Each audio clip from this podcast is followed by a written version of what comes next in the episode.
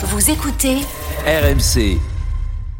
RMC, C'est déjà demain. L'actualité des nouvelles technologies avec Mélinda Davonsoulas. Bonjour Melinda. Bonjour Anaïs, bonjour Peggy. Aujourd'hui, vous nous envoyez dans l'espace à bord de la station ISS où l'on s'adonne à la réalité virtuelle. Et oui, c'est sans doute pour avoir les pieds un peu plus sur Terre. Il y a quelques mois, les astronautes de la Station spatiale internationale ont reçu un casque HTC Vive Focus 3. C'est un casque autonome. Alors c'était initialement pour soutenir leur santé mentale, les aider dans leur isolement et éviter ainsi les troubles et autres dépressions qui peuvent les toucher lors d'un long séjour dans l'espace. Le casque de réalité virtuelle leur permettait de rester en contact avec des spécialistes sur Terre et de profiter de sessions pour garder leur équilibre psychique. Entre les communications avec le sol et la méditation avec les applications du casque en fait.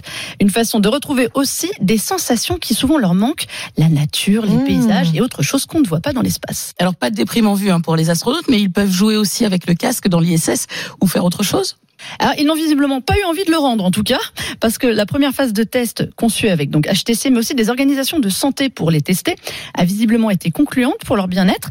Ils ont pu garder le casque et vont débuter une nouvelle phase de test pour faire du sport cette fois. On sait qu'ils ont déjà des vélos d'exercice dans la station, ce qui ne doit pas forcément être facile avec la pesanteur. Ils vont pouvoir ajouter le casque pour synchroniser leur entraînement et sortir du seul décor de la station spatiale. C'est vrai que c'est un petit peu monotone. Le casque va leur proposer des paysages qui défileront en temps réel sous leurs yeux. Ah, c'est ce que j'ai à la salle de sport. Moi, je fais Eh du, ben du vélo avec euh, des paysages magnifiques. Voilà. Eh ben, ce sera la même chose, mais dans l'espace, c'est mieux que le noir, hein, c'est vrai. Oui. Eh bien, ce sont des paysages danois, figurez-vous, comme le commandant actuel de l'ISS. Il y a même eu un concours organisé au Danemark pour proposer des scénarios à intégrer au casque pour stimuler les astronautes et les inciter à faire du sport afin d'éviter, vous savez, la perte de poids. On parle d'une perte jusqu'à 40% de la masse musculaire et de 12% de la masse osseuse. Ah oui. C'est l'équivalent, si vous voulez, de la transformation d'une personne de 20 ans en personne de 60 ans en 3 mois. Seulement.